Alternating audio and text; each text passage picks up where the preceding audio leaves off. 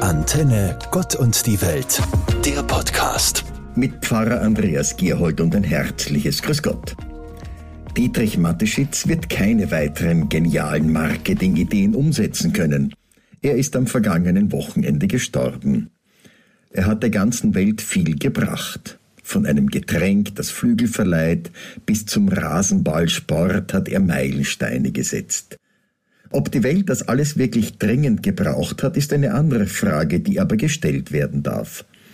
So wie das alles gelaufen ist, konnte er Menschen mit seinen Ideen begeistern, dass sie sogar bereit waren, ihr Leben zu riskieren. Da wird auch ein Stück Menschenkenntnis notwendig dafür gewesen sein. Viel stiller war sein soziales Engagement. Seine Stiftung Wings for Life hat sich der Erforschung von Rückenmarkserkrankungen gewidmet. Ihr Fokus ist ganz auf die Heilung der Querschnittslähmung gerichtet und sie wird hoffentlich weiterhin dafür tätig sein. Das Medienecho auf seinen Tod war gewaltig, weltweit.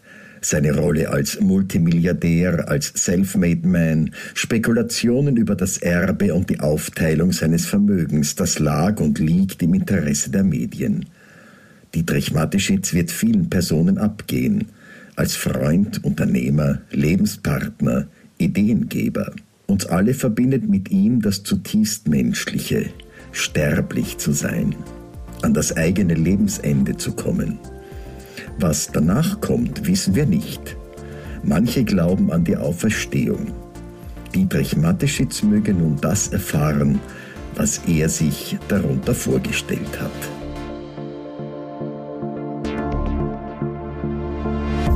Die evangelischen Kirchen feiern und gedenken am 31. Oktober der Reformation, die Martin Luther in Deutschland und Ulrich Zwingli und Johannes Calvin in der Schweiz angestoßen haben.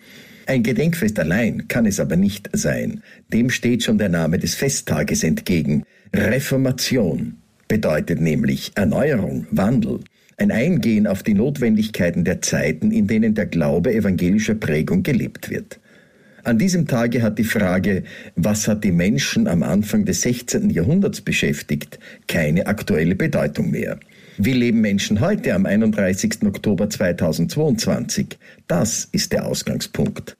Was sind dabei die Notwendigkeiten, die einem Fortbestand der Welt und ihrer Bevölkerung dienen? Wie mit den Auswirkungen des Krieges umgehen, dessen Aussicht auf einen gerechten Frieden immer ferner scheint?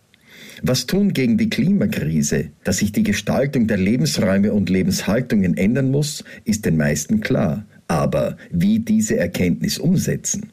Das sind die Themen der Reformation 2022. Evangelische Christen innen wissen sich im Glauben an den Gott der Bibel gebunden. Gerechtigkeit, Frieden und Bewahrung der Schöpfung nennen sie ihr Glaubensmotto und sind damit nicht allein, sondern verbunden in der Ökumene und im Dialog mit anderen Religionen. Ein Netz, das hoffentlich reißfest ist, um diese Aufgaben zu bestehen. Eine Erneuerung einzuleiten, die allen Menschen Hoffnung gibt.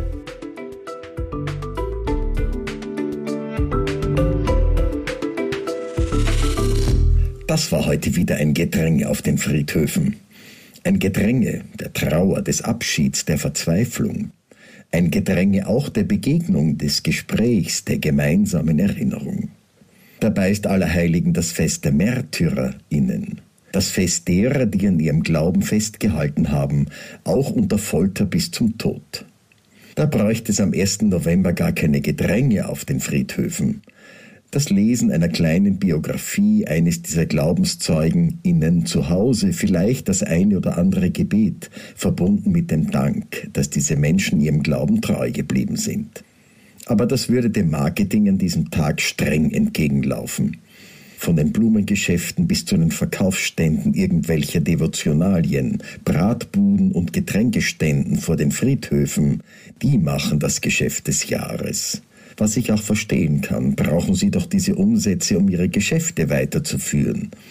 Ich selbst könnte ohne Blumenhandlungen nicht auskommen. Gibt es doch immer wieder feine Gelegenheiten, mit Blumen Freude zu machen oder auch an einem kalten 1. Novembertag einen warmen Imbiss zu sich zu nehmen. Aber an dem einen oder anderen Zeitpunkt an die zu denken, die ihrem Glauben treu geblieben sind bis in den Tod, das gehört für mich dazu. weil ich selbst in meinem Glauben dadurch gestärkt werde.